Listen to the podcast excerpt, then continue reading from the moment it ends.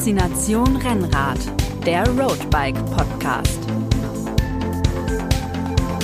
Hallo und herzlich willkommen zu einer neuen Folge von Faszination Rennrad, der Roadbike Podcast. Mein Name ist Moritz Pfeiffer, ich bin Roadbike Redakteur und ich bin heute nicht alleine. Ich spreche mit dem Kollegen Erik von auch von der Roadbike, auch Redakteur.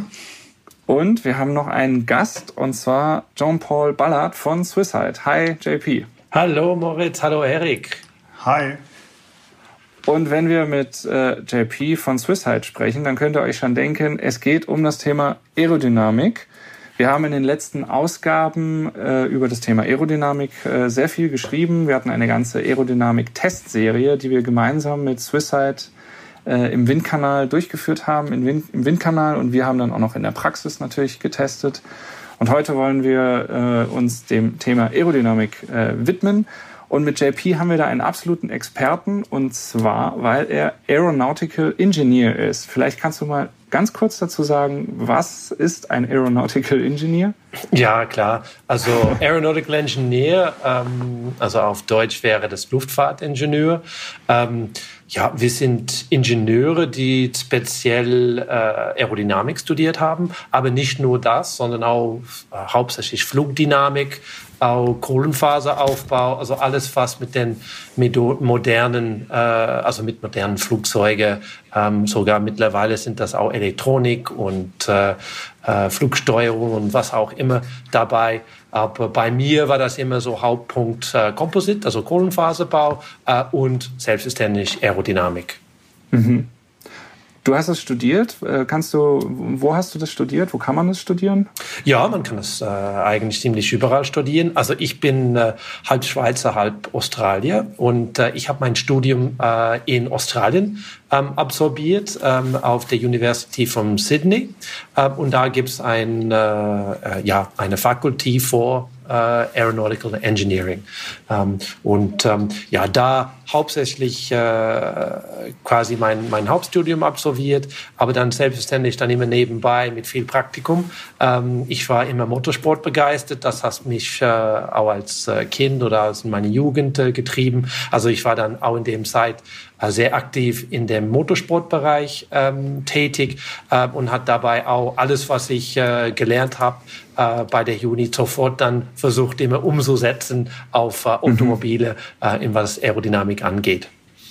Und du bist selber auch äh, Autorennen gefahren, wenn ich mich recht entsinne. Ja, genau. Also mein Vater war ähm, ja, Sportscarmeister in Australien in den 60er Jahren und äh, ähm, ja, dann hat er eine richtige Karriere gemacht und ähm, irgendwann später wollte er dann wieder ein bisschen Spaß noch haben mit äh, äh, im Autosport und dann hatte ich die Gelegenheit, ähm, da auch mitzumachen. Also für die ersten drei Jahre musste ich als Mechaniker auf die Autos arbeiten, um selber dann einen Platz zu verdienen ähm, und dann mit 16 habe ich angefangen, auch ähm, ein bisschen Rennen zu fahren und mhm. war ich dann auch ziemlich erfolgreich. Und dann habe ich dann selber ähm, mit Sponsoren und so weiter ein bisschen die Leiter steigen können und dann habe ich schlussendlich dann auch in den GT Sportscar Klasse ähm, die Meisterschaften äh, bestritten und ähm, ja, das hat, äh, ich hatte immer diesen Bereich Begeisterung für, für, für Geschwindigkeit und für Motorsport und das hat auch ähm, ja auch äh, lustigerweise zum Radsport geführt, weil mhm.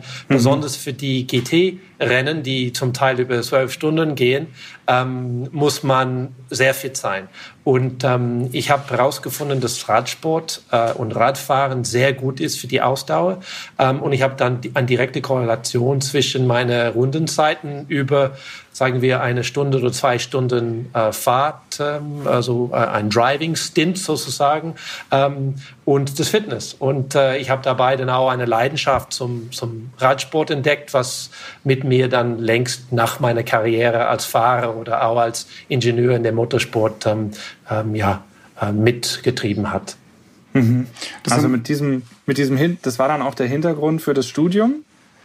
Genau. Also diese Erfahrung als, äh, du hast gesagt, mit 16 den eigenen, äh, den ersten eigenen äh, äh Sportswagen, wenn ich es richtig verstanden habe, und äh, dann äh, hast und die ersten Rennen auch, auch erfolgreich. Und dann war das dann auch der Grund äh, zu sagen, du studierst das. Ja, absolut. Äh, also ich war immer dann, äh, wenn man Motorsport begeistert ist, ist man auch Formel 1 begeistert. Äh, mhm. Ich habe mit 14 ähm, herausgefahren, dass eine bekannte, also sehr bekannte ähm, Aeronautical Engineer, der Adrian Newey, der ist äh, für die, die mhm. Formel 1 folgen, ein sehr bekannter Typ. Ähm, äh, ist der Technical Director bei ähm, Red Bull Racing. Ähm, und äh, ja, ich habe mir mit 14 dann gesagt, ja, das muss ich studieren. Also für mich war das äh, sehr einfach in dem Sinn, weil viele von meinen Freunden und Kollegen haben nicht gewusst genau, was sie machen wollen. Also für mich war das schon, ähm, ich war sehr, ja, ich kann sehr dankbar sein, dass das für mich sehr klar war.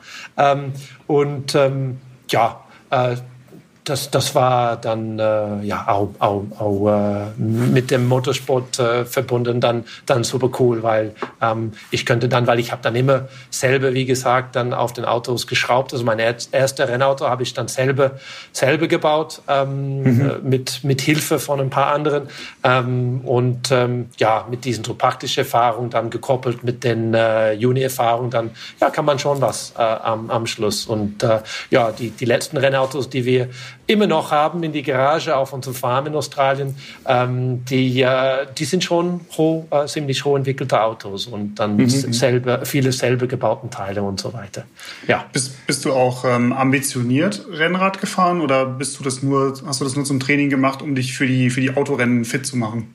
Nein, also sehr äh, ambitioniert. Also wenn man äh, irgendwie so eine Racer ist, ähm, dann will man alles racen. Also ob das vier Räder oder zwei Räder hat. Also auch bereits damals in Australien habe ich dann äh, in einem Radclub, ähm, äh, ja, war ich auch Mitglied in einem eine, eine Radclub und habe ich dann auch in die lokalen Rennserie äh, mitgemacht und ich war auch relativ erfolgreich da, ähm, habe dann auch einen Sponsoring-Deal bekommen, in dem ich ein zugestelltes ähm, Peugeot ähm, Rennrad damals äh, zur Verfügung bekommen habe und ähm, ja, ich hatte richtig viel Spaß und dann ja äh, klar, für mich der nächste Schritt, wenn man in der Formel 1 arbeiten möchte, muss man dann wieder zurück nach Europa kommen. Klar, ich hatte mhm. viel Familie in der Schweiz, also es war dann die direkte Landepunkt äh, in Europa und ähm, Rennrad kam selbstständig dann mit äh, und dann habe ich dann auch weiterhin auch in äh, Europa dann viele Rennen äh, auf dem Rennrad äh, auch weiterhin gemacht.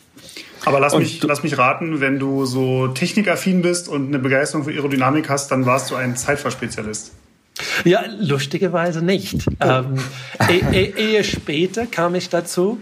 Ähm, aber mir war also ich mache sehr gern einfach ähm, unter Menschen zu sein und das Renndynamik unter andere ähm, ähm, andere Fahrer war auch sehr cool. Also in die Gruppe zu fahren und dann das Abschlusssprint und so, so, so, so äh, und sowas, das hat mich auch ähm, ja schon stark getrieben. Und ähm, ja, als Einzelzeitfahrer hat man das wenige. Ich habe auch ähm, damals in England in 2000 meine allererste ähm, äh, Zeitfahren gemacht.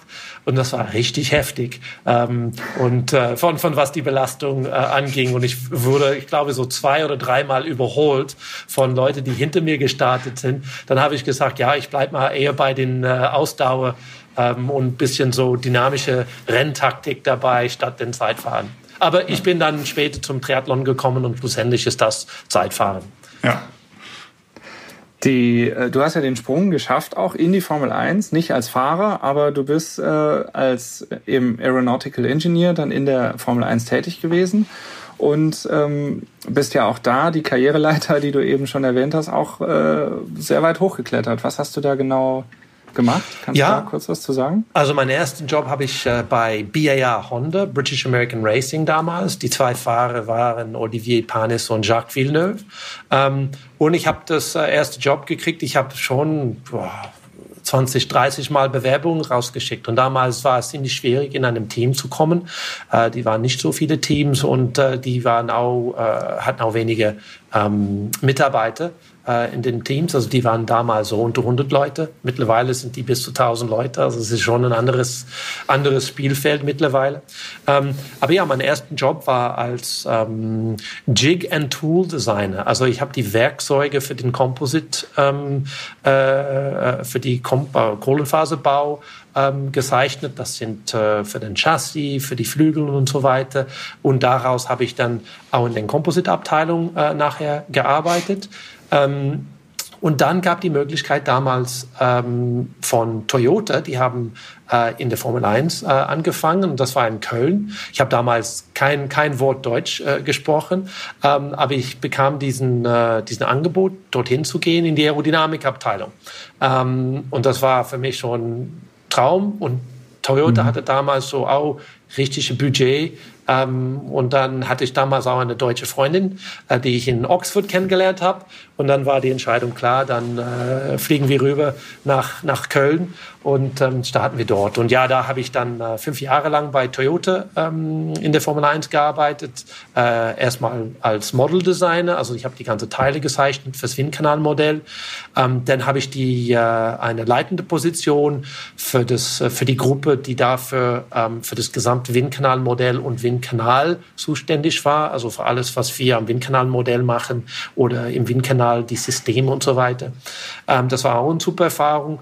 Ähm, und genau durch diese Erfahrung, die hatte, äh, ich hatte Erfahrung als, als Konstrukteur in CAD, ich hatte Erfahrung als Aerodynamiker, äh, ich hatte Erfahrung dann als Composite-Bereich. Ähm, war meine ehemalige, äh, der ehemalige Aerodynamikchef, der, der auch ein begeisterter Radfahrer ist. Das ist der, der Willem Toet. Ähm, der war damals bei BMW Sauber, als BMW äh, das Team ähm, übernommen hat damals. Äh, und der suchte einen Ingenieur für die Formel 1 Konzeptabteilung.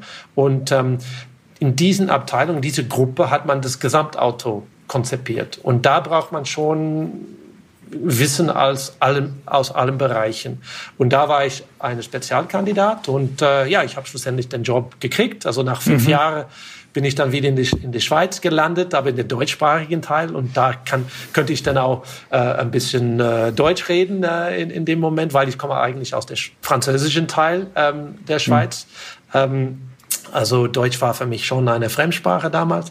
Ähm, dann Schweizerdeutsch musste ich auch lernen, äh, was ich mittlerweile auch im Griff habe.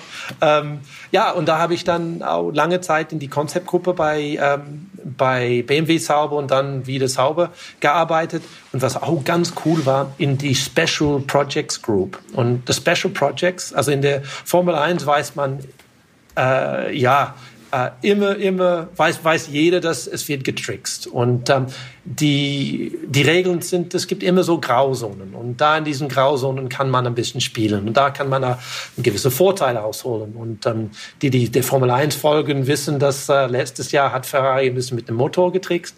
Ähm, dieses Jahr sind die weniger stark, weil die keine Motorleistung mehr haben, weil die dürfen diesen Trick nicht mehr verwenden. Auf jeden Fall in diese Special Project Group ähm, war ich auch genau dafür zuständig, um solchen Tricks auszuarbeiten. Und das war wirklich cool, weil das ging ums Aerodynamik, das ging ums Elektronik, das ging ums, ums, ums ähm, flexible Flügel, was auch immer. Ähm, ja, und dann schlussendlich war ich der Chef von dieser Konzeptgruppe und hab, war ich dann für das Gesamtauto-Konzept zuständig in der Formel 1 äh, bei Sauber. Und ähm, wie, wie kam dann der, der, der Twist quasi? Du hast, du hast ja quasi vom, vom Rennfahrer und äh, Motorsportbegeisterten aus Australien zum, zum Head of äh, BMW Sauber äh, hast du ja eine tolle Karriere hingemacht, aber dann hast du doch den, äh, den Schritt bist du gegangen äh, in den Radsport. Und da bist du jetzt seit einigen Jahren. Wie ist das gekommen? Also ja.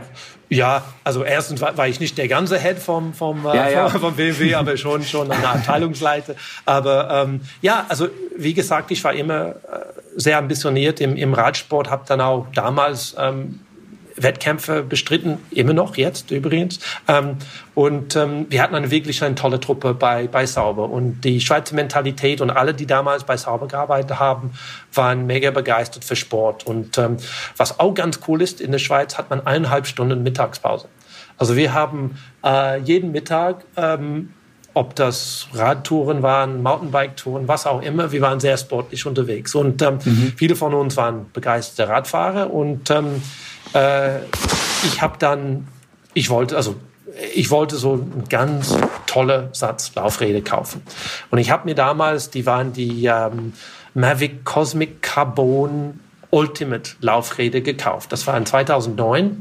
Ähm, die haben auch ein halbes Vermögen gekostet. Ich glaube, ich habe da auch einen günstigen Preis aus der USA gekriegt, aber das waren trotzdem zweieinhalbtausend US-Dollar. Ähm, habe die den gekauft. Ähm, bin dann erstmal rausgefahren und zwei Dinge sind passiert. Ich war in der ersten Abfahrt ähm, bei uns in der Nähe ähm, von, von der Arbeit und ähm, die waren richtig unstabil bei den Abfahrt. Also würde ich sagen, borderline unfahrbar. Es war relativ windig an dem Tag. Und dann habe ich äh, ungefähr ein Drittel der Abfahrt geschafft, bis das die Dinge delaminiert haben. Ähm, und ähm, das heißt, äh, von den Bremsen, ja, ja, delaminiert. Also ich könnte, also die waren strukturell kaputt. Ähm, und ich war ziemlich enttäuscht, weil ähm, erstens habe ich sehr viel Geld, Geld ausgegeben, auch bei einer sehr guten Marke. Und ich dachte, das kann nicht wahr sein. Ähm, und zusammen mit meinen Kollegen haben wir gesagt, ja, das kann nicht so schwierig sein. Also wir haben die ganzen Kompetenzen hier, was, also hier damals in der Formel 1 Gruppe, wir können Composite sehr gut, wir können Aerodynamik sehr gut. Warum machen wir nicht selber Laufräder? Ähm, oder ja, statt irgendwie was Neues zu kaufen, dann habe ich das tatsächlich gemacht und habe ich dann angefangen, ein bisschen damit zu, zu tüfteln. Und die damalige Aerodynamikchef bei, bei BMW Sauber, ähm, der ist mittlerweile auch der Head of Research bei Swisside übrigens, ähm, der war 19 Jahre lang der, der Aerodynamikleiter bei Sauber. Ähm, der war auch, also ist auch Fahrer, äh, Fahrrad begeistert. Ähm, und wir haben dann alle zusammen mit ein, zwei anderen ähm, der erste Windkanal-Test durchgeführt. Und das war dann bei dem GST-Windkanal, ähm, wo wir auch ebenfalls zusammen getestet mhm. haben, weil der Formel 1-Windkanal war sowieso viel zu teuer und, ähm, und immer 24 Stunden sieben ähm, ausgelastet. Ähm, ja, und dann haben wir auch festgestellt, dass die, äh, das, das ganze Equipment, also nicht nur die Laufräder, sondern die die Rahmen und, und alles Mögliche völlig unoptimiert war für Aerodynamik. Und mit ein paar. Wann war das ungefähr? Das war in 2010. 2010. 2010, okay. ja. Also ein bisschen danach, glaube ich, waren wir in dem Kanal. Aber wir, als wir erst angefangen haben, sagen wir, die System zu analysieren und sagen wir, mit ein paar einfachen Berechnungen kann man auch ähm, daraus berechnen, wie wichtig der Aerodynamik ist. Also wir haben dann öfters mal gesagt, so ab 15 kmh ist der aerodynamische Widerstand der größte Widerstand, also was am, mhm. was am meisten Leistung frisst. Und sobald man 25er Durchschnitt fährt oder sogar schneller, ist es wirklich zwei Drittel oder sogar drei Viertel der gesamte ähm, ähm, Leistungsnutze.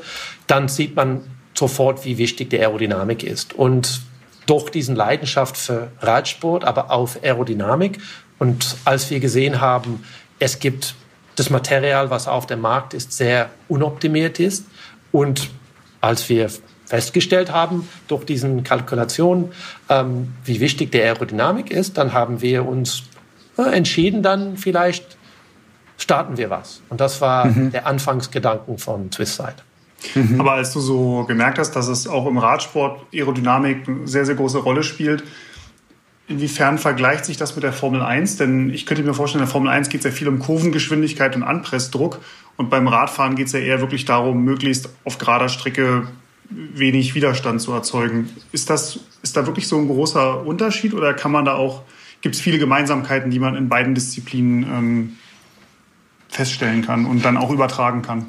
Ja, also das ist eine sehr gute Frage. Also es gibt ähm, sehr viele Unterschiede, aber auch sehr viel Gemeinschaft, äh, gemeinsame Sachen. Also zum Beispiel, ja, das stimmt. Also in der Formel 1 ist es immer ein Kompromiss zwischen Anpressdruck und Widerstand. Also diesen Lift-to-Drag-Ratio nennt man das. Ähm, aber es, sind, es ist einfach ein anderes Optimierungsziel. Also man setzt sich Ziele und man optimiert sich dahin. Also im Radsport, wir wollen ähm, relativ, also wir wollen keinen Anpressdruck, aber ähm, wir setzen sozusagen das Formel 1-Wagen auf die Seite. Ähm, wir wollen einen seitlichen Druck erzeugen. Und eigentlich ist ein Fahrrad sehr ähnlich wie ein Segelboot. Ähm, und wir wollen äh, eine Seitenkraft erzeugen, einen Auftrieb auf die gewisse Teile des Fahrrads, ob das die Laufräder sind oder ob das Rahmen. Und mit diesem Auftrieb gibt es einen Komponenten, der nach vorne zeigt. Ähm, und äh, wenn wir sehr effizient sind, gibt es der Komponenten von Widerstand, der nach hinten zeigt, ist der etwas kleiner. Ähm, und wenn wir ein effizienteres System entwickeln, dann könnten wir eigentlich relativ drastisch den Luftwiderstand reduzieren durch diesen Segeleffekt, durch den ähm, sogar Vortrieb, dass wir mit einem Laufrad ähm, äh, und einem Rahmen zum Teil ähm, erzeugen können. Also Formel-1-Wagen und Fahrrad sind sehr unterschiedlich, aber wenn man sagt, wir setzen einfach andere Ziele auf die verschiedenen Parameter, ähm, sind sie sehr ähnlich. Und die Entwicklungsart und Weise ist identisch. Also wir entwickeln in der, ähm, also hauptsächlich im CFD mit diesen, also Aerodynamik Computer, also Strömungsberechnungen ähm, für die Entwicklung. Und das, diesen Erfahrung äh, nehmen wir direkt eins zu eins aus unserer Erfahrung in der Formel 1 und setzen wir genauso um.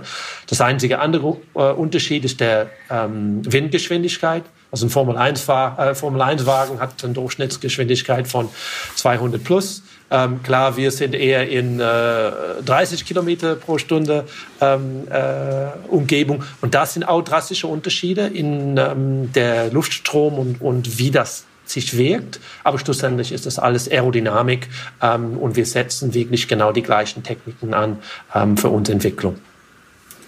Jetzt ist bei uns äh, eine ganz typische Rückmeldung von Lesern, wenn wir was mit Aerodynamik machen. Ah, da wird mit 45 km/h wird da gemessen. Äh, Aerodynamik ist nur was für Leute, die wirklich halt schnell unterwegs sind. Du hast jetzt gerade schon gesagt, ab 15 km/h ist es relevant.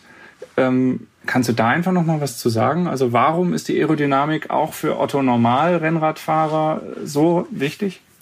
Ja, definitiv. Also äh, vielleicht erstmal zu dem Thema 45 kmh. Also wir testen hauptsächlich auch bei den Berichten, was wir mit, äh, mit euch ähm, ähm, gemacht haben. Wir testen hauptsächlich auf Referenzgeschwindigkeit von 45 Kilometer pro Stunde. Es gibt zwei Gründe dafür, dafür. Erstens, das ist eine Referenzgeschwindigkeit, was es gibt ähm, seit Länge im Radsport auch für solche Messungen. Ähm, und zweitens, ähm, die aerodynamischen Kräfte, die erhöhen sich mit, ähm, äh, äh, mit Potenz 3, also hoch, äh, wie sagt das, äh, mhm. Äh, exponentiell ähm, mhm. mit der Geschwindigkeit. Also bei 45 km/h haben wir auch eine sehr gute, also die, die Kräfte sind etwas höher und wir könnten dann dafür auch sehr wiederholbar, reproduzierbar messen im Windkanal. Und das ist auch sehr wichtig. Ähm, wir testen selbstverständlich auch bei niedrigen Geschwindigkeiten. Also wir testen bis auf 30 kmh runter, ähm, weil es gibt doch äh, in diesem Bereich ähm, gewisse Geschwindigkeitsabhängigkeiten. Aber das müssen wir dann auch verstehen. Und da schauen wir, dass ähm, zum Beispiel, was wir publiziert, dann auch ähm, äh, aussagekräftig ist. Zum Beispiel bei 45 kmh. Zurück zum Thema, warum Aerodynamik äh, sehr wichtig ist, für vor allem auch die langsamere Sportler. Ähm, es ist sogar wichtiger für die langsamere. Also ja, das, das stimmt, was du sagst. Jeder denkt, ja, das sind nur für die Profis. Ähm, aber in die Wahrheit ähm, ist es wichtiger für, ist es sogar wichtiger für einen, für einen langsameren Athlet. Und es gibt zwei Gründe dafür. Erstens, um eine gewisse Strecke zu absolvieren, brauchen die einfach länger. Also die sind länger unterwegs. Also dafür, wenn man sagt, prozentual, wir sparen so und so viel Zeit pro Stunde, die, die sparen einfach mehr Zeit. Absolut gesehen. Ähm, und wenn das geht um ein bestimmtes Rennen oder Mehrtagesrennen oder auch was immer, ähm, oder mittlerweile mit die ganze Strava, ähm, Personal Bests und KOMs und so weiter, das geht um Zeit. Also man absolviert eine gewisse Strecke schneller. Ähm, und das Zweite ist, je langsamer man ist, je größer der effektive Anströmungswinkel. Ähm, es gibt immer Wind, wenn man fährt. Und wenn man sagt, ähm, es gibt einen konstanten Wind ähm, von der Seite von 10 kmh. Ähm, wenn ich, je langsamer ich fahre, je größer der effektive Anströmungswinkel von diesem Windkomponent. Und ähm, äh, man hat dabei einen größeren Segeleffekt. Ähm, und das ist der größte Vorteil bei aerodynamischem Material, besonders die Laufräder und das Fahrradrahmen, die können eine Segeleffekt erzeugen und das reduziert der Luftwiderstand. Und je größer der Anströmungswinkel bis circa 20 Grad, können wir ziemlich große Luftwiderstandsreduzierungen erzielen. Und ähm, deshalb die langsamere Fahrer, die Hobbyathleten, die vielleicht statt 40 km/h Durchschnitt haben, vielleicht nur 28 oder 30 haben, haben einen größeren Segeleffekt und kriegen dann mehr aus diesem Segeleffekt raus. Das heißt, wenn ich je schneller ich fahre, desto dominanter ist der frontale äh, Luftwiderstand. Je langsamer ich fahre, umso äh, stärker wirkt der seitliche und äh, dementsprechend je stärker wirkt, es, wirkt der Segeleffekt, wenn ich dahingehend optimiert bin. Absolut. Und auch ein konkretes Beispiel. Ähm, als äh, Bahnfahrer auf der Velodrom ähm, braucht man überhaupt nicht auf Segeleffekt zu achten, weil es ist eine reine, ähm, reine Frontalanströmung. Also eigentlich in die Kurven kriegt man bis zweieinhalb Grad ähm, Anströmungwinkel durch die Kurvenfahrt, ähm, aber es ist schlussendlich fast eine totale Frontalanströmung äh. Also für, für einer, der fährt nur auf der Bahn, braucht er auf diesen Thema Segeldefekt gar nicht anzugehen. Aber die, die, die draußen fahren, ist das eigentlich ein sehr, sehr wichtiges Teil, ähm, wenn man schnell oder effizient sein will. Spielt der Segeleffekt bei, wenn ich jetzt eine Zeitfahrstrecke habe, die jetzt mal in der Theorie wirklich nur geradeaus geht, ohne Richtungswechsel und ich habe Rückenwind, spielt er dann auch keine Rolle? Ja, also es gibt kein, das ist was wir wirklich merken. Also es gibt oder messen. Es gibt keine reine ähm, Wind von vorne oder Rückenwind in dem Sinn. Also der Wind kommt immer von allen möglichen Richtungen. Ähm, wir haben in, über die letzten Jahre äh, viele Geräte entwickelt bei Swisside, um genau das Thema Wind zu messen auf dem Fahrrad in der realen Welt. Ähm, wir haben äh, wir haben unser sogenanntes CDA-Messgerät. Das ist ein Gerät, das wir montieren vorne auf dem Fahrrad, wobei wir quasi Luftwiderstandsmessungen machen können. Aber der misst dann auch der effektive Anströmungswinkel ähm, von der Luftstrom. Ähm, und durch diese Messungen, die wir wirklich seit Jahren jetzt machen, ähm, sehen wir, es gibt immer Wind. Auch wenn man denkt, heute ist windstill, heute habe ich nur einen Gegenwind oder heute habe ich nur einen Rückenwind, der Wind kommt immer schräg. Ähm, und da kommt das Thema Segeleffekt. Ich habe mal, ich habe eine lustige Frage. Das habe ich mich nämlich schon oft gefragt, wenn ich wirklich starken Rückenwind habe, ähm, ob es dann einen positiven Effekt hat, wenn ich mich relativ groß mache auf dem Fahrrad, dass der Rückenwind dann mehr Fläche quasi hat, wo er mich schieben kann, oder verschlechtere ich meine Aerodynamik, weil ich den Fahrtwind, der ja doch immer noch von vorne kommt, einen größeren äh, Luftwiderstand biete. Ich schließe mich der Frage an.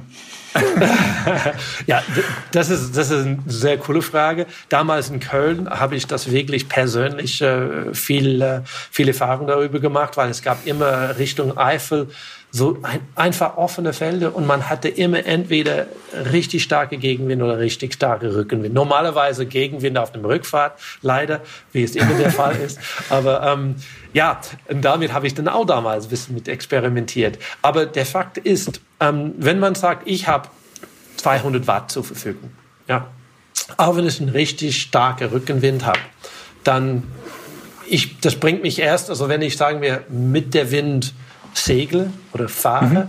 ähm, und der Wind von hinten 30 km/h stark ist, dann kann ich erst 30 km/h fahren mit kaum Leistung, weil es gibt dann nur der Rollwiderstandsleistung, der dabei ist. Aber wenn ich dann doch meine 200 Watt leisten möchte, ähm, dann habe ich trotzdem Wind von vorne. Ähm, und dann fahre ich dann vielleicht statt 35 km/h, fahre ich dann in dem Moment vielleicht 50 km/h. Bodengeschwindigkeit, aber der Luftgeschwindigkeit wäre vielleicht wie normal die 35 von vorne. Ähm, also eigentlich ist man immer schneller in der Aero-Position zu bleiben oder sagen wir in der Normalposition. Man wird einfach nur schneller für die gegebene Leistung. Du hast jetzt den Rollwiderstand erwähnt. Wie ist es mit dem Gewicht? Wir Rennradfahrer sind ja sehr stark Gewicht fixiert. Aber nur am Rad, nicht, an, nicht an uns selbst. Nicht an uns selbst. Wir selber bei uns, wir sind da außen vor. Ähm, warum sagt der Aerodynamiker, Gewicht ist Quatsch? Ja, ähm, also ich sage mal nicht, Gewicht ist Quatsch. Ich sage, Gewicht äh, frisst ungefähr 16 Prozent deiner Leistung. Also der ist nicht zu vernachlässigen, aber im Vergleich zu einer Aerodynamik, der 75 Prozent nimmt, ähm, ist das wirklich untergeordnet.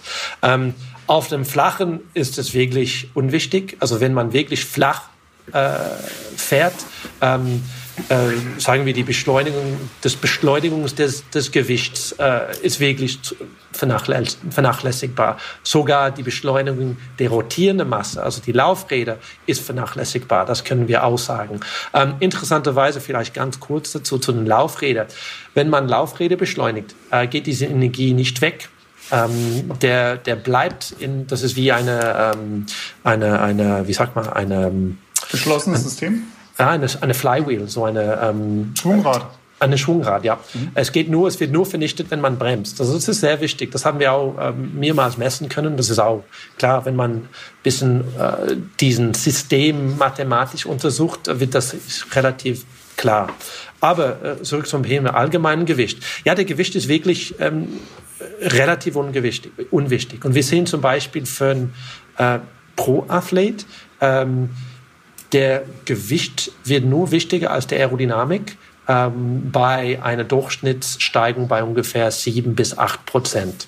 Ähm, und das ist eine Durchschnittssteigung. Äh, das heißt, also der Gesamtetappe hat diesen Durchschnittssteigung nicht. Das heißt, eigentlich ist man schneller, immer schneller mit einem Aero-Setup.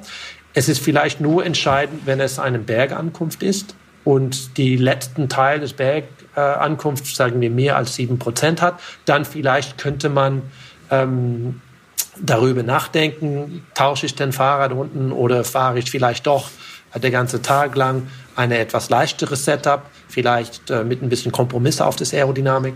Ähm, aber trotzdem sehen wir in, würde ich sagen, über 95 Prozent die Fälle ist man immer schneller mit einem Voll-Aero-Setup. Und das ist nicht, weil ich Aerodynamiker bin oder Aerodynamik verkaufe als äh, Laufradhersteller oder, oder Consultant. Äh, es sind nur die Gesetze des Physiks. Und ähm, mhm. das kann jeder sich eigentlich ausrechnen. Und besser, ähm, das kann jedes sich sel also jedes selber messen auf die Straße. Also du hast, also ihr habt das auch gemacht.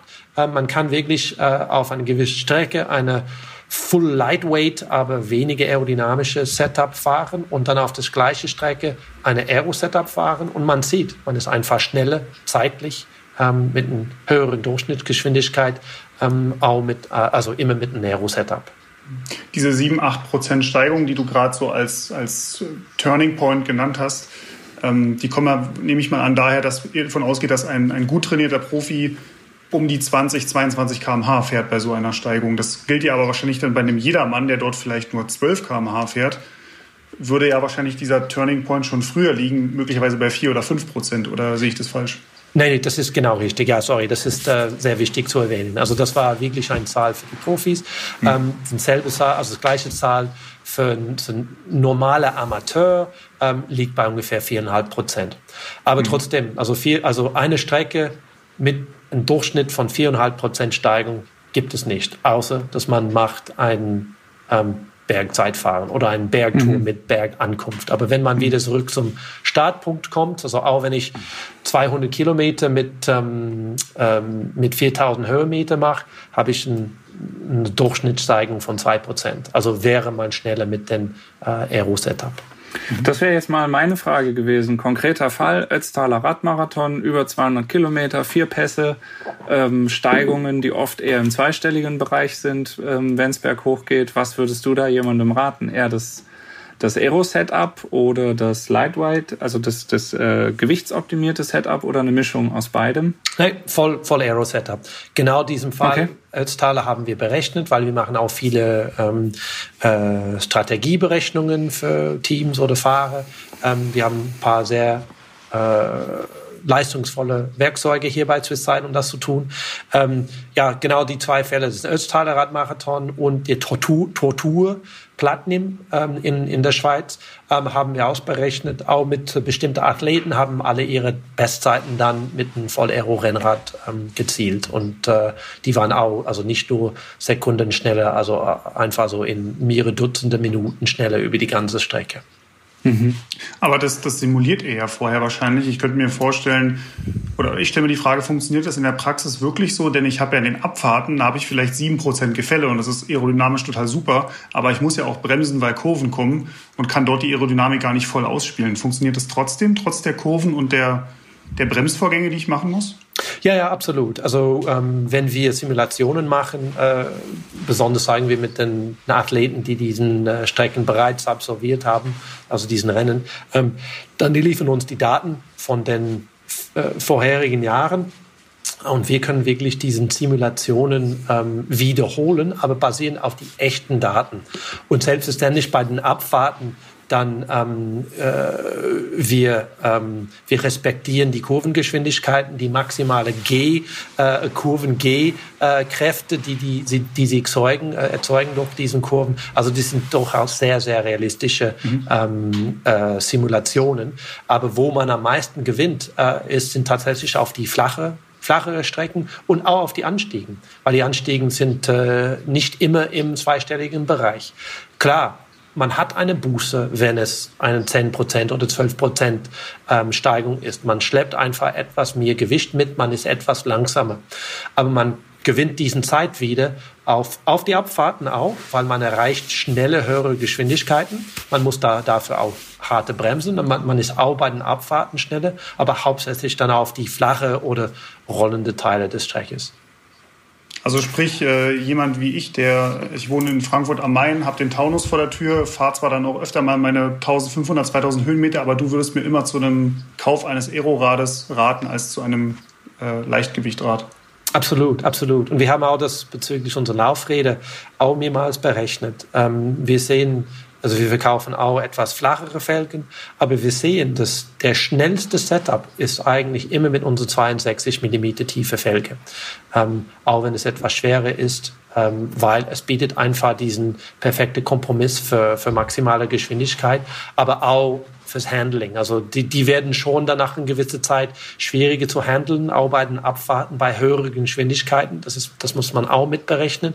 Ähm, aber ins Großen und Ganzen ist man eigentlich immer am schnellsten vor einem Tortur oder eine Ötztaler mit einem zwei, also sagen wir mit einem 60 mm tiefen gute Aerofelge. Und das ist, glaube ich, für, für viele ähm, schon schwierig zu, zu verstehen, aber ist tatsächlich der Fall. Mhm. Wenn wir jetzt uns mal den, den Otto-Normal-Rennradfahrer vorstellen, der sagt, okay, Aerodynamik hat mich überzeugt, ich will mich da irgendwie verbessern. Gibt es da ein, äh, ja, ein, Tipps, die du sagen würdest, so ein Ranking in den Maßnahmen? Wo sollte man da anfangen und was ist quasi die Königsklasse der äh, Optimierung? Ja, absolut. Also als Laufradhersteller ähm, würde ich lügen, wenn ich sagen würde, sofort Laufrad, Laufräder kaufen, weil ähm, die sind schon wichtig für Aerodynamik, aber schlussendlich, also ihr äh, als Athlet, euer Körper ist der größte Widerstand. Also ja, also 75, wenn man schneller ist, sogar 80 Prozent. Ähm, ist euer Körper, ähm, was den Widerstand bringt. Also mhm. der erste Optimierungspotenzial ist immer, was trägt, wie, welche, also allerersten, welche Position fahre ich? Fahre ich den ganzen Tag auf den Oberlenke in der Kaffeeposition rum ähm, oder ähm, möchte ich vielleicht doch äh, etwas flacher auf den Oberlenke legen oder sogar unten auf den Unterlenke? Ähm, die Sachen kosten gar nichts und damit wird man äh, deutlich, deutlich schneller. Also mhm. ähm, erstens auf die Position zu achten, was man fährt. Ähm, dann zweitens kann man schauen, was was, was äh, ziehe ich an? Habe ich eine so Übelgröße, äh, flattende Trikot äh, oder kann ich etwas ähm, schlicht, also schlankeres, äh, engeres anziehen? Kann ich sogar etwas kaufen, was aerodynamisch optimiert wurde? Ähm, mhm. Und dann das geht zum Helm und so weiter. Also wirklich, ersten drei Ranking Points sind Nummer eins ähm, Position. Mhm. Dann Nummer zwei äh, Bekleidung. Äh, und dann Nummer drei, dann kommen wir in den Bereich, wo man argumentieren kann, vielleicht Laufräder, vielleicht Helm, ähm, ein, ein Gesamtrahmen. Ähm, mhm. Die machen alle sehr viel aus, aber sind dann ein untergeordneter Bereich im Vergleich zu diesen anderen äh, größeren Parametern. Und sind natürlich auch teurer. Also es ist ja auch eine Kostenfrage. Absolut. Und das finde ich auch ganz gut bei deinen Berichten. Ähm, das war immer diesen äh, Watt pro Euro Faktor, hm. finde ich auch, ja. ähm, auch ganz wichtig. Ähm, aber mhm. klar, das, das, das, äh, das Styling Faktor, also das, das äh, Leidenschaft zum Radsport äh, geht auch zum Equipment. Ähm, und es ist klar, eine, eine schöne, schöne Rennrad äh, oder, oder, oder tiefere Felgen, die sehen auch cool aus. Also es ist auch eine, ähm, auch eine Überlegung, aber klar, wenn wir sprechen nur von Performance ähm, ja, und Watt pro Euro, dann äh, kann man erstmal äh, ein bisschen Yoga machen, um in die mhm. tieferen Positionen zu kommen. Äh, du hast gerade schon Styling angesprochen. Inwiefern können so ganz kleine Details, wie wichtig sind die wirklich? Zum Beispiel, dass ich die, meine Schaltzüge möglichst kurz halte, so dass ich natürlich den Lenker noch schlagen kann, aber ähm, dass sowas nicht, nicht rumflattert. Ähm, ich habe das früher bei mir immer bei meinem Rad, was ich fürs Zeitfahren genutzt habe, wirklich immer ganz penibel, möglichst so kurz wie möglich. Einfach nur auch für den Kopf, um zu wissen, das ist so optimal, wie es nur geht. Aber wie viel, wie viel spare ich dadurch wirklich, wenn ich auf, auf solche Kleinigkeiten achte? Ja, also ich kann es dir wirklich konkret sagen. Also wir machen sehr viel ähm, Fahrradoptimierung auf andere Marken.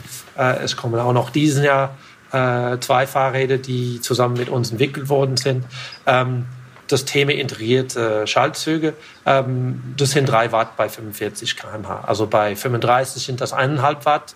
Äh, das sind nicht viel, aber wenn man überall auf dem Fahrrad schaut und hier 1,5 Watt und da 1,5 Watt und hier ein besseres Profil und da und da, dann kann man locker dann auf äh, ja, 15, 20 Watt kommen ähm, zwischen ein optimiertes Fahrrad und ein nicht optimiertes Fahrrad. Mhm. Ähm, Korrigiere mich gern, 15 bis 20 Watt sind in etwa 1 km/h, nehme ich an, oder? Äh, das abhängt, abhängig von welcher Geschwindigkeit. Abhängig ich sage jetzt mal Leistung. 40 km/h bei einem, bei einem Zeitfahren. Jetzt ja, das, das, ja, sicher. Das könnte gut, ganz gut auf 1 km/h ausrechnen, ja. ja. Wenn wir haben jetzt ja den Fall, dass in letzter Zeit Aerodynamik schon auch äh, in, in vieler Munde ist und es wird immer relevanter, immer mehr Hersteller erkennen auch das Potenzial von Aerodynamik und man findet auch immer wieder mehr Produkte, die aerodynamisch sind oder die von sich behaupten, aerodynamisch zu sein, vielmehr. Hat man da als, als ähm, ich meine, wir versuchen jetzt natürlich Tests zu machen und sowas zu überprüfen, aber es gibt natürlich viel mehr Produkte am Markt, als wir jetzt auch testen können. Also wie hat man als ähm, Otto Normalverbraucher die Chance, eigentlich zu überprüfen, was bringt mir das wirklich und ähm, hält der Hersteller eigentlich da auch ein Versprechen oder steht da nur Aero drauf, weil es sich verkauft? Ja, ich muss sagen, für mich äh, und für mein Team, ähm, die richtig Mühe machen als aerodynamische Spezialisten, um Verbesserungen zu bringen äh, zu dem Fahrradmarkt, ist das schon frustrierend manchmal zu sehen. Es gibt sehr viele Marken, die schreiben, ja, Aero, Aero this, Aero that, aber das ist gar nicht Aero und hat überhaupt keine Aero-Optimierung. Und wir testen solche Sachen im Windkanal und das ist wirklich Müll, ähm, in was Aero angeht. Also ich würde sagen, ja, die vertrauen nur die Marken, die wirklich was publizieren. Also die zeigen, was sie für Aerodynamik-Optimierung gemacht haben. Was sind diesen Features, die die sie behaupten, aerodynamisch zu sein. Wie haben sie dann getestet? Haben sie Windkanalergebnisse? Haben sie Bahntests durchgeführt? Liefen die, sie diesen Ergebnisse? Das ist für mich sehr wichtig, weil die, die, die einfach schreiben, das ist Aero, äh, das ist nichts die mhm. müssen Ergebnisse liefern. Und deshalb sagen wir, unsere Angehungsweise bei Swisside ist wirklich sehr transparent zu sein, wirklich unsere Daten zu publizieren, ähm, auch wie äh, mit euch, äh, mit den Medien auch ähm, mitzuarbeiten, dass ihr dann auch unabhängig von uns Tests äh, machen könnt und äh, ähm, weil sonst wird das sehr verwirrend für den Endverbraucher. Ähm, aber der Gute dabei, es kommt ähm, in die Zukunft auch von uns, ähm, also On-Bike Aero-Messgeräten äh, und dann platzt diesen Blase. Also die, die behaupten, was Aero zu haben, aber was nicht Aero ist, wird dann messbar. Ähm, mhm. Und dann können sich die, ja, die Endkonsumenten sich selber überzeugen, ähm, was wirklich aerodynamisch ist und was nicht. Und dann baut sich auch die Vertrauen auf die Marken, die richtig dann in dem Bereich investieren. Und da, muss ich auch dazu sagen, das ist, das ist eine teure Investition für die Marken, die das richtig machen. Ähm, Und es ist auch nicht gerechtfertigt, dass die anderen, die gar keine Investition machen, sagen, dass es Euro ist, aber trotzdem ähm, äh, die teuren Preise verlangen. Und ähm, mhm. ja, das ist dann Abzockerei schlussendlich. Wie muss ich mir das vorstellen? Du hast gerade gesagt, Geräte, mit denen das jeder dann auch selbst überprüfen kann. Kannst du da das nochmal erläutern? Also was ja. das genau auf sich ja, hat? Sicher. Also ähm, ich habe ein Gerät in meinem Hand hier. Ähm, das nennt man unser CDA-Messgerät. Ähm, mhm. Ähm, das besteht aus. Das, für die, wir sind ja äh, als Podcast für die Hörer etwas schwierig. Das sieht jetzt aus wie ein äh, ein, ein äh, Stecker für die Steckdose, wo eine Seite etwas zu lang geraten ist, ähm, um das mal, dass die, dass die Zuhörer äh, und Zuhörerinnen jetzt wenigstens ein ungefähres Bild vor Augen haben. Und, und vielleicht, äh, um, um eine, ein Beispiel zu geben, das haben wir, also die Technologien haben wir auch ähm, aus dem Formel 1. Also auf mhm. jede Nase, jedes Formel 1-Wagen sieht man genau so ein Gerät. Das sind zwei, sogar manchmal drei ähm, Sonden. Ähm, eins ist ein, ähm, äh, eine äh, äh, Staudrucksonde. Ich suche mal den, den Begriff auf, auf Deutsch, also Pitostatic Probe. Und der andere ist eine Gearsonde, eine Yaw Probe. Ähm, und hierbei können wir den Windgeschwindigkeit messen und auch der Windwinkel.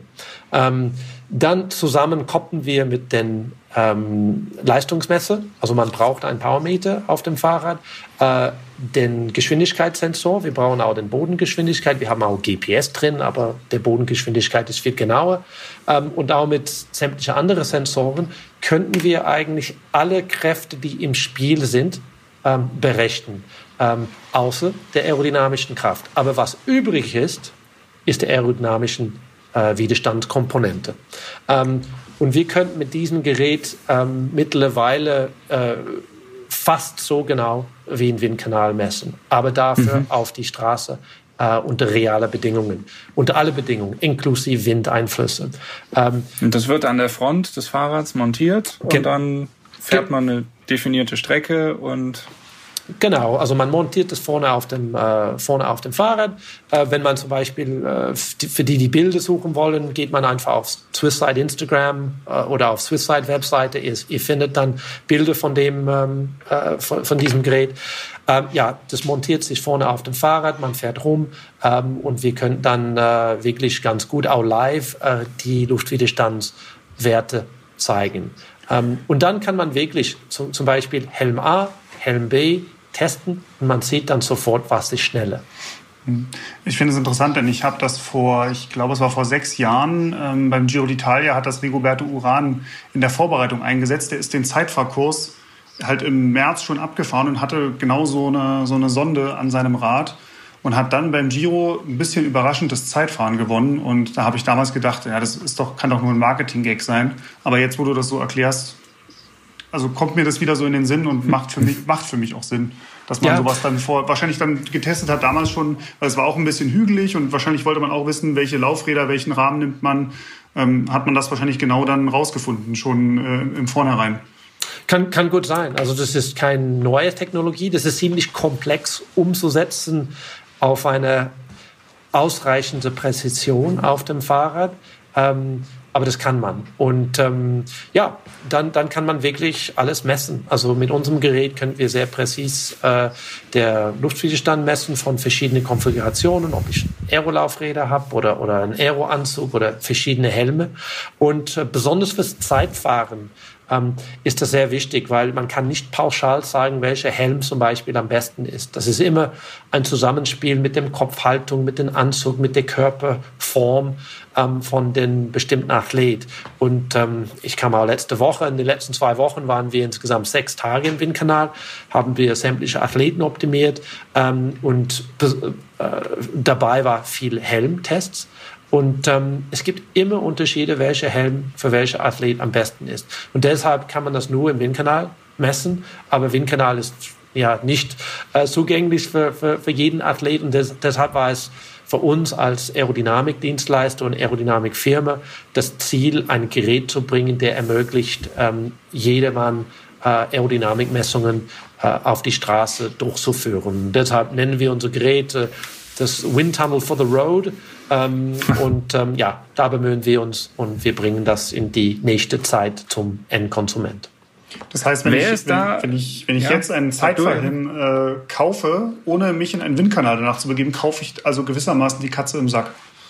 Absolut. Und das ist wirklich äh, krass. Also mit unseren Profiathleten, also bei Swisside, besonders im Triathlon-Bereich, äh, haben wir äh, über ein Dutzend Profi-Triathleten, die wir ähm, unterstützen. Darunter alle Weltmeister, also alle, nicht, nicht der Jan Frodeno, aber ähm, die, äh, der Patrick Lange, zweimal Weltmeister, die Anna Haug, aktuelle Weltmeister, die Daniela Rief, äh, mehrmals Weltmeister.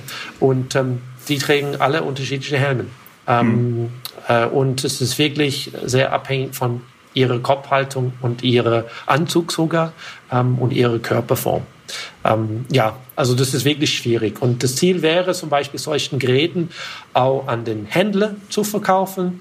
Und dann, wenn man zum Händler geht, kann der Händler sagen, hey, ich baue das vorne auf dein Fahrrad, fahr mal jetzt die zwei Kilometer runter, hin und zurück ein paar Mal, tauschen wir den Helm, mach mal nochmals und dann sehen wir basierend auf Zahlen, was für dich am schnellsten ist. Und das wird dann mhm. einen großen Mehrwert auch für den Händler sein. Klingt gut. Wie viele, äh, wer ist da so die Zielgruppe? Wer interessiert sich dann am ehesten für so ein Gerät oder die Nutzung und die Erkenntnisse äh, mit Hilfe so eines Gerätes? Äh, ich glaube, die Zielgruppe ist genau dasselbe für die, die eine Leistungsmesser kaufen. Ähm, weil das sind die, die ihre Performance äh, wichtig ist und die ihre Performance optimieren wollen. Ähm, mhm. Und wie wir gesagt, 75 Prozent von dieser Performance wird von der aerodynamischen Luftwiderstand ähm, äh, gefressen. Also der, der das nicht misst oder nicht beachtet, ähm, wird nicht schneller. Ähm, mhm. Also deshalb finde ich es für diese Zielgruppe genau gleich, ob, ob Rennradfahrer oder Zeitfahrer oder Triathlet, ähm, äh, eigentlich alle. Und dann selbstverständlich für die, die Power-Users, würde ich sagen, so die, die Bahnmessungen machen oder, ähm, oder äh, äh, Trainer oder Händler mhm. zum Beispiel. Ähm, mhm. Ja, Kannst du schon sagen, äh, in was für einem Preisbereich man mit so einem Gerät ungefähr ist? Oder ja. habt ihr das noch nicht festgelegt? Ja, also das ist schon, wir haben Ziele, also selbstverständlich sagen wir als Swisside, wir sind Entwickler, wir sind nicht Experten in Massenproduktion. Also auf diesem Projekt arbeiten wir jetzt mit einem sehr starken Partner. Ähm, und das wird dann selbstverständlich abhängig von denen, wo der Endpreispunkt liegt. Aber für mich, ich sehe der Preispunkt ähm, auf ein ungefähr gleichen Niveau wie ein guter Leistungsmesse. Ähm, also das wäre so knapp unter die 1000 Euro Bereich für so ein Gerät. Mhm. Also der wird nicht günstig sein, aber das mhm. ist auch ein hochkomplexes Technologie. Ähm, wir entwickeln seit fünf Jahren auf dem Gerät eigentlich.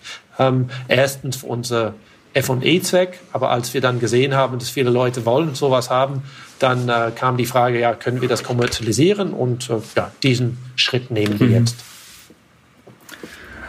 Gehen wir mal zu den Laufrädern. Die haben, wir haben ja schon ein paar Mal über Laufräder gesprochen, jetzt auch in dem Kontext. Ähm, für den Segeleffekt und auch für die Reduzierung des ähm, Luftwiderstands von vorne, der, der Angriffsfläche quasi.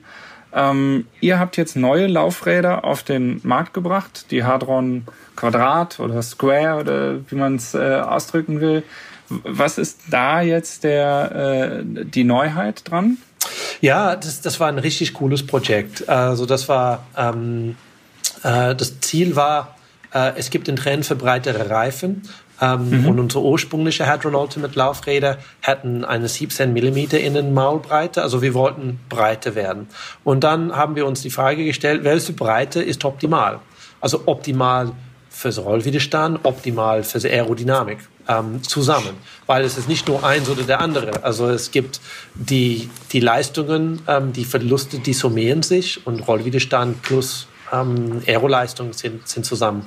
Und wir haben da viele Tests gemacht und ähm, auch selbstständig auch im CFD, auch sogar auf die Straße mit Prototypen. Ähm, mhm. Und wir sind dann auf eine 20 Millimeter Innenmaulbreite gekommen als optimal für, für alles. Ähm, und das ist basierend auf 25 mm Reifen bis 28 mm Reifen. Ähm, und äh, also das ist das erste große Fortschritt, also erste Schritt so, sozusagen, eine breitere Felge für, für, um, um diesen, weil wir haben eine reduzierte Rollwiderstand mit ähm, breiterer Felgen. Ähm, äh, das, das weiß man schon. Ich glaube, viele haben Tests äh, gemacht, um das zu beweisen. Das stimmt auch.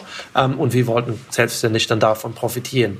Aber wir wollten dann auch keinen großen Aerowiderstandsbuße ähm, haben. Aber wir haben dadurch eigentlich herausfahren können, ähm, dass wir sogar den Luftwiderstand reduzieren können. Ähm, und das war für mich erstmal auch als Aerodynamiker überraschend. Aber als wir tief und tief in die Entwicklung äh, reinging, ähm, war das dann klar, dass es möglich war. Also wir könnten sogar von Frontalanströmung ähm, trotz höheren Frontalfläche eine eine weniger Widerstand haben, weil wir haben einfach einen, einen, einen aerodynamischen Form, weil der Reifen ist viel bündiger zum, zum Felgenprofil. Ähm, und dann noch ein sehr großer Schritt ist, wir sprechen immer vom, also wir haben auch vorher in diesem Podcast über, äh, dass der Athlet der Großteil von den Widerstand ist. Ähm, und wir sagen, wenn wir Laufräder entwickeln, es geht nicht um die schnellsten Laufräder zu entwickeln, es ist um das schnellste System zu entwickeln. Und was brauchen wir von den Laufrädern, um diesen System zu unterstützen? Und hauptsächlich damit der Fahrer in seinen Aeropositionen so häufig wie möglich ähm, ungestört bleiben kann. Und das Thema Handling ist dafür extrem wichtig. Ähm, und äh, wir wollten weiterhin das Handling, weil das Problem immer mit, mit tieferen Felge ist, das Handling kann bei windigen Bedingungen tricky werden. Ähm, mhm. und das, das, das, heißt, Seitenwind drückt gegen die hohe Felge, dadurch wird es un, un, unstabil und man, man richtet sich auf und Ge genau, äh, verlässt die Aeroposition. Ganz genau. Oder das wird sogar gefährlich, weil man wird von auf die andere Straßenseite äh, blasen und mhm. ähm, das macht auch keinen Spaß. Also wir mhm. müssen auch davon klar sein, Radfahren für viele von uns, es geht um Spaß, nicht nur um Performance. Und ja, wenn ich mal so ein großer Radtour und es windig ist und da habe ich einfach äh, kein Confidence auf mein, mein Vorderrad und ich habe immer ein bisschen Angst dabei, dann ja, das verderbt die, die Erfahrung. Also wir wollten einen großen Schritt in Sachen Handling machen und das haben wir erzielt mit den neuen Laufrädern, auch dank die breitere Reifen, also die breitere Innenmaulweite. Ähm, wir haben diesen Lenkmoment. Das ist, ähm, was man spürt in den Händen beim Zeitenwind. Wir haben eine Zahl, äh, wobei wir diesen Charakteristik auch quantifizieren können. Und wir nennen das das Lenkmoment. Ähm, wir haben das Lenkmoment-Charakteristik um 26 Prozent reduzieren können für das gleiche Felgentiefe. Und das ist ein Riesenschritt. Ähm, und das spürt man beim Fahren. Und äh, für uns, wir glauben, das ist eine sehr, sehr große Hilfe und ein großer Leistungsschritt für die, äh, für die Endkonsumenten. Ähm, Jetzt eine Frage nochmal, so Laufradtechnik, wenn ich mir das vorstelle, ähm, hohe Felgen ähm, kriegt man bei jedem Hersteller, kriegt man auch als Felge einzeln, kann man sich aus, aus China von irgendwelchen No-Name-Produkten natürlich äh, ähm, auch schicken lassen. Was macht da genau die Aerodynamik aus? Und ähm, wir hatten, als wir über den Laufradtest auch mal einmal gesprochen haben, hast du gesagt, es kommt wirklich auf Zehntel Millimeter an vom äh, Shape der Felgen. Ja.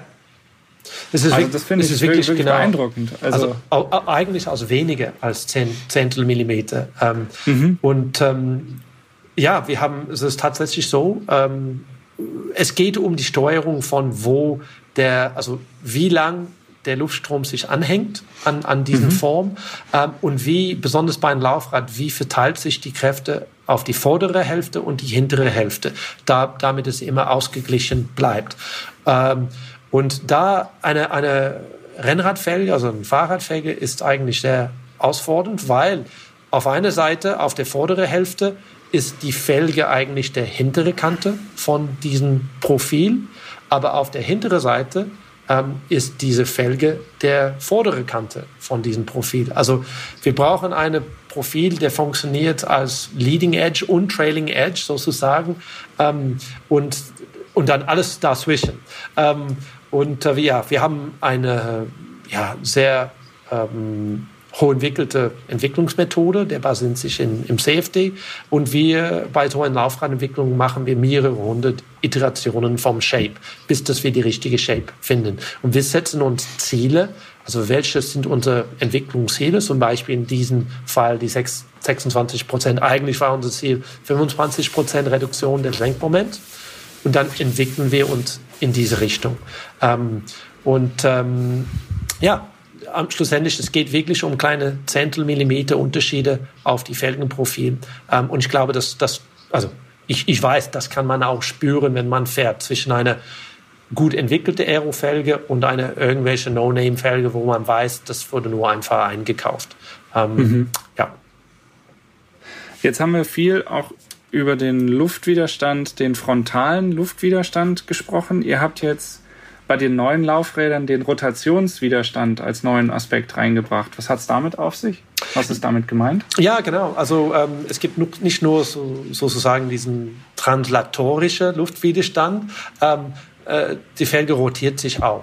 Ähm, und äh, auch ohne Wind kann man, äh, kann man denken, auch ohne die Lagereibung, wenn man eine Felge auf Geschwindigkeit bringen würde, es würde sich verlangsamen. Und das, das kommt sich durch den Rotationswiderstand.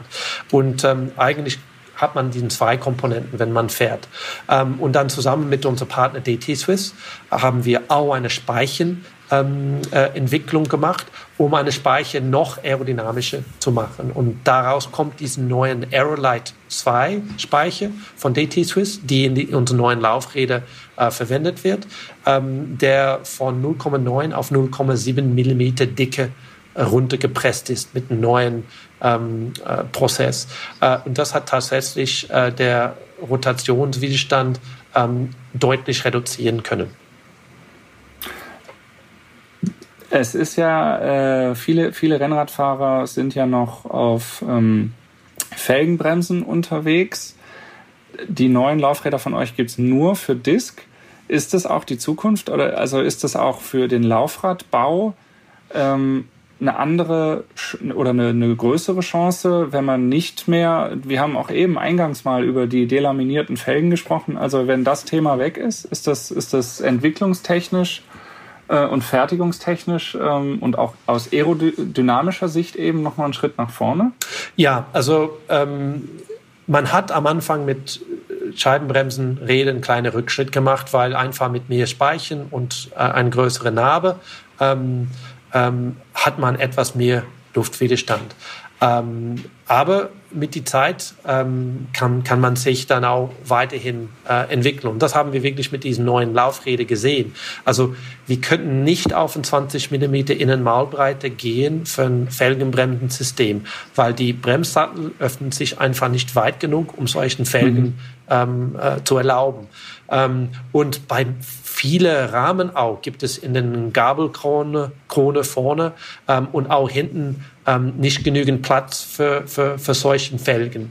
Also die neuen äh, Serien von, von ähm, Scheibenbremsenräder, die rauskommen, die haben viel mehr Platz. Klar, man hat diese Beschränkung von den Bremshatten nicht mehr und das hat sich auch diesen Entwicklungs, äh, sagen wir, Tür geöffnet für diese breiteren Felgen.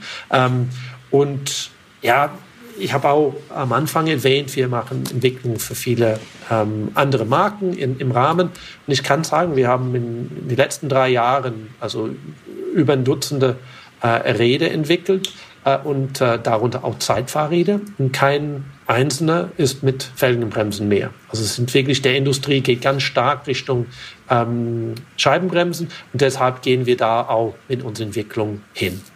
Hm. Wie ist das allgemein jetzt eine Perspektive, ein, ein Ausblick in Sachen Aerodynamik? Welches Teil oder welcher Aspekt ist da noch am wenigsten optimiert und was, wo, wo siehst du noch das größte Entwicklungspotenzial? Ja, also es ist schon überraschend zu sehen, wie viel Potenzial es immer noch im Rahmen gibt. Also das Unterschied, äh, das habt ihr auch gebracht in euren letzten Ausgabe, mhm. das Unterschied zwischen einem guten Aero-Rennrad und einem schlechteren. Ähm, äh, da sprechen wir von über 20 Watt. Ähm, und das ist, das ist enorm. Und äh, es kann auch durchaus mehr sein. Ähm, es gibt für nächstes Jahr bereits ein neues UTI-Reglement. Ähm, es gibt mehr Freiheiten. Ähm, man darf, äh, also die, die Rennräder dürfen etwas mehr als äh, mehr aussehen wie Zeitfahrräder. Also man dürfen, darf diesen Kompensationsdreiecke äh, mehr ausnutzen. Was das heißt, ist, wir haben einfach mehr Freiheit. Wir dürfen leicht längere Profilen verwenden. Ähm, und wir sehen bereits da durch ein Entwicklungsprojekt, was wir vor kurzem abgeschlossen haben, ähm, wieder eine große Potenzial. Ähm, also ich sehe viel Potenzial im Rahmen noch, auch in die Zukunft, für die, die sowas haben wollen. Weil klar, die, werden, die, die Rahmen werden auch flächiger aussehen. Ähm, ob das visuell gewünscht ist, ähm, muss man auch fragen. Aber wir sehen auch mittlerweile, die Bekleidungshersteller ähm, haben kapiert, wie wichtig das ist. Und wir sehen mehr und mehr Bekleidungshersteller, die machen tatsächlich Aero-Testing ähm, und entwickeln, entwickeln Aero äh, Anzüge oder Aero-Trikots ähm, mhm. und so weiter jetzt. Ähm, und wie wir bereits erwähnt haben, das ist das wichtigste Teil, ähm, euer Körper. Ähm, also ich sehe immer noch größere Fortschritte, besonders in die zwei Bereichen, die kommen. Mhm. Also siehst du jetzt auch keine Gefahr, dass du äh, innerhalb der nächsten Jahre arbeitslos wirst, weil alles fertig ausoptimiert ist? Nein, nein, ganz und gar nicht. Und ähm, ja, wir sehen immer noch bei jedem, jedem Projekt, die wir starten, lernen wir immer was Neues ähm, und können wir immer noch ähm, ja, Potenzial rausholen. Und wir sprechen nicht von die sogenannten Marginal Gains. Also es ist nicht ein, zwei Prozent. Also bei einem Projekt dann normalerweise holen wir 15 bis 20 Prozent raus. Und ähm, mhm. das ist schon unglaublich. Aber dann ändern sich die Regeln. Genau wie jetzt bei den, ähm, bei den äh, UCI-Rahmenregeln. Und da, da öffnet sich die Fenster äh, oder die Tür für noch mehr Entwicklungspotenzial. Weil du das gerade so sagst, wenn die, die UCI jetzt diese Restriktionen, die es bislang mal gab oder die es ja auch dann weiterhin geben wird, sie werden ja nur gelockert, wenn die komplett aufgehoben werden würden über Nacht, würdest du sagen oder kannst du eine, eine Zahl nennen, um wie viel Prozent ein Fahrrad schneller werden würde, wenn es diese Regeln plötzlich nicht mehr gibt? Oder, also, oder kannst du das nur schätzen? Ja, ich, also ich kann das nur schätzen. Ähm, hm. Man hat einen kleinen Blick bereits darauf von die Triathlon-Szene. Also in die Triathlon-Szene müssen die Fahrräder nicht UCI legal sein und wir haben viel mehr Spielräume. Ähm, und da sehen wir, dass die schnellsten Zeitfahrräder auf jeden Fall die Triathlon-Zeitfahrräder sind. Ähm, vielleicht nicht im Velodrom, aber auf jeden Fall im Freien, wenn es Wind gibt. Also ich will wirklich diesen Punkt betonen. Also Fahrräder sind wirklich wie Segelboote. Ähm, und man kann den Wind nutzen, um Vortrieb zu erzeugen. Ähm, und das machen wir. Ähm, und man sieht da so in den letzten Jahren ein paar verrückte ähm, Zeitfahr, also Triathlon-Zeitfahrer-Designs, die rauskommen. Das zeigt ein bisschen, was möglich wäre. Also wenn es wirklich so ein komplett leere, freies Blatt wäre, äh, es wird schon, schon Spaß machen. Ähm, mhm. Und, aber ich glaube, wir, wir sprechen schon auch von, ja, nochmals vielleicht noch 20 Prozent. Ähm, mhm. Ja. Mhm wenn wir uns das angucken, alles wird aero-optimiert, ähm, wird es dann manchmal oder, oder kann es auch zu schnell werden? Also ich, ich habe jetzt nur vor meinem geistigen Auge, dass es in den letzten Tagen und Wochen bei den Profirennen auch so schon oft genug gekracht hat und die scheinbar auch so schon wirklich schnell unterwegs sind. Kann das auch zu schnell werden? Ja, selbstverständlich. Also das ist eine sehr gute, gute Frage. Ähm, das ist, das ist interessant, weil das ist auch immer wieder dieselbe Frage, auch im Motorsport, im Formel-1-Bereich. Die versuchen jetzt, die Autos etwas langsamer zu machen, weil, ja, wohin sollte es führen? Es geht auch um Racing. Mhm.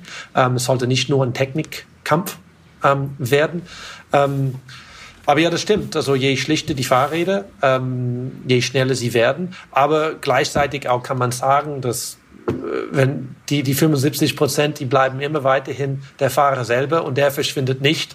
Und ich glaube nicht, dass die äh, Arme und beiden äh, Beine äh, abhaken. Also ähm, ähm, das geht nicht. Also in dem Sinn, ich glaube, das ist schon noch begrenzt. Naja, wer weiß, mit der Sockenlänge fängt es ja schon an. Ah, ja, ja genau. Wie ist das? Also in den letzten Jahren sind ja die Durchschnittsgeschwindigkeiten bei den Profis auch durchaus wieder stark gestiegen. Ähm, und böse Zungen reden da dann auch ganz gerne von Doping. Ähm, aber was würdest du sagen, der Leistungszuwachs allein durch Aerodynamik in den letzten Jahren, kann man das irgendwie beziffern? Und, und ist tatsächlich diese Verbesserung, die wir sehen und die Verschnellerung äh, der, der Rennen sehr stark auch auf Aerodynamik zurückzuführen?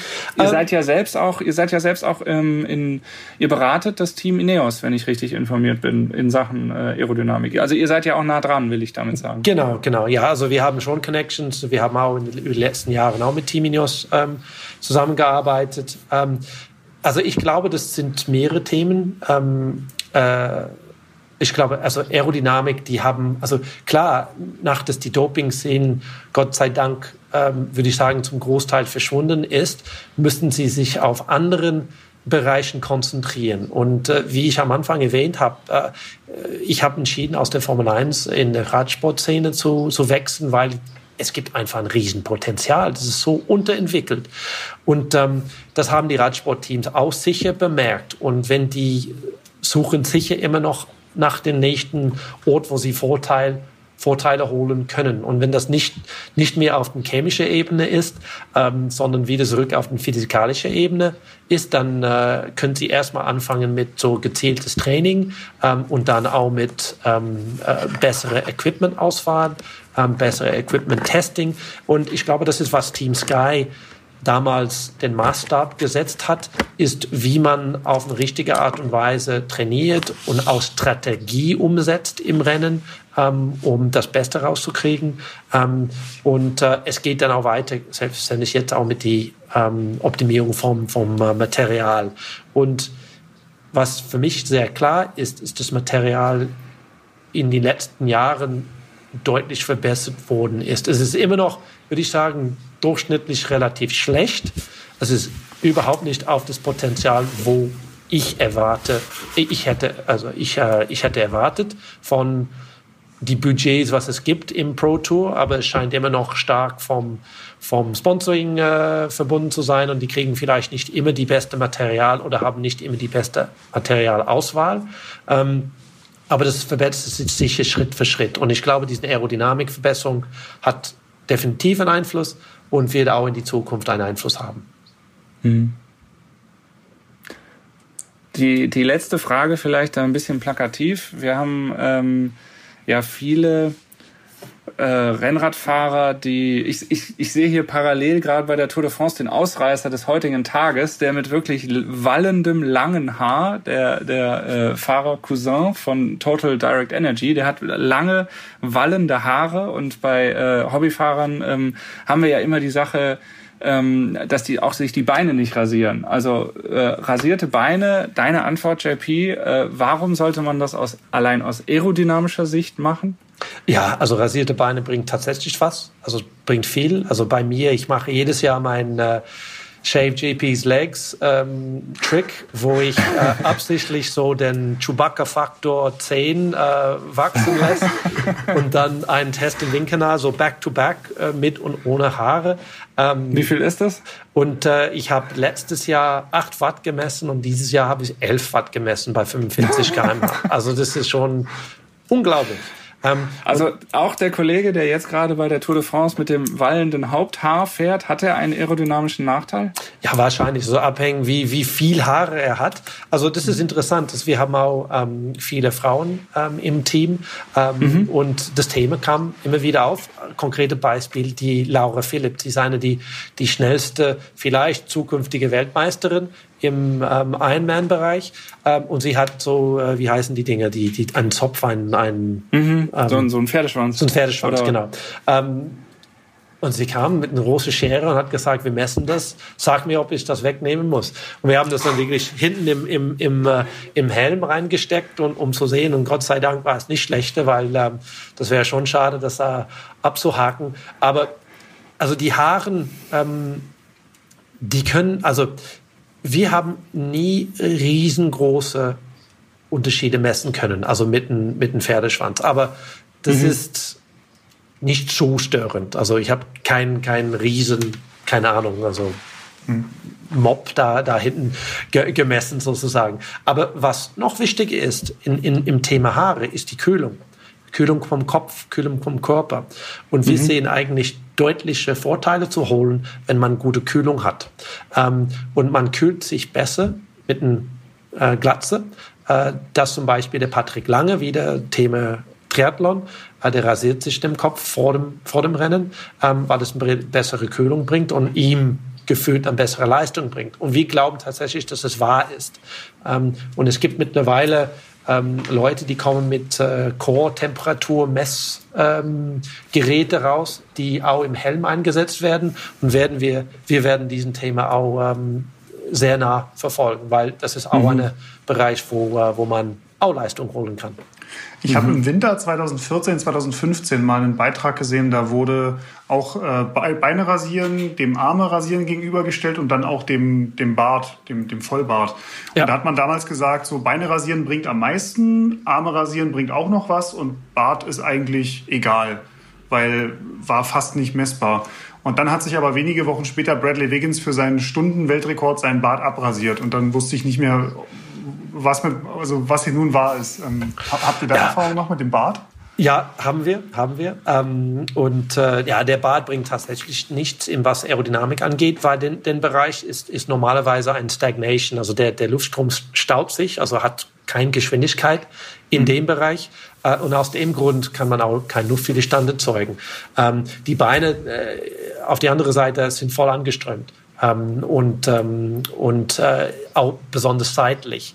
Ähm, also wir haben gesehen, wir haben das Bad-Ding auch gemacht, ähm, mal mit äh, einem Online-Portal, ähm, Bike Radar, glaube ich, war das damals, ähm, und haben auch nichts äh, gemessen. Den Arm habe ich auch dieses Jahr selber gemacht habe ich auch nicht messen können, äh, tatsächlich. Also mit meinen, als ich meine Arme abrasiert habe. Aber ich habe auch nicht so haarige Arme, nicht so wie meine Beine. Ähm, aber ja, ich glaube, dass mit Bradley Wiggins, das war eher äh, wahrscheinlich erstens psychologisch und zweitens auch eine Kühlungssache. Weil mhm. um diesen Weltrekorde zu, zu erzielen, ähm, man kann auch Tricks spielen. Und äh, man will so, so eine niedrige Luftdichte wie möglich, damit man so wenig Luftwiderstand wie möglich hat. Und die erzielen das, damit sie die Velodrom aufheizen.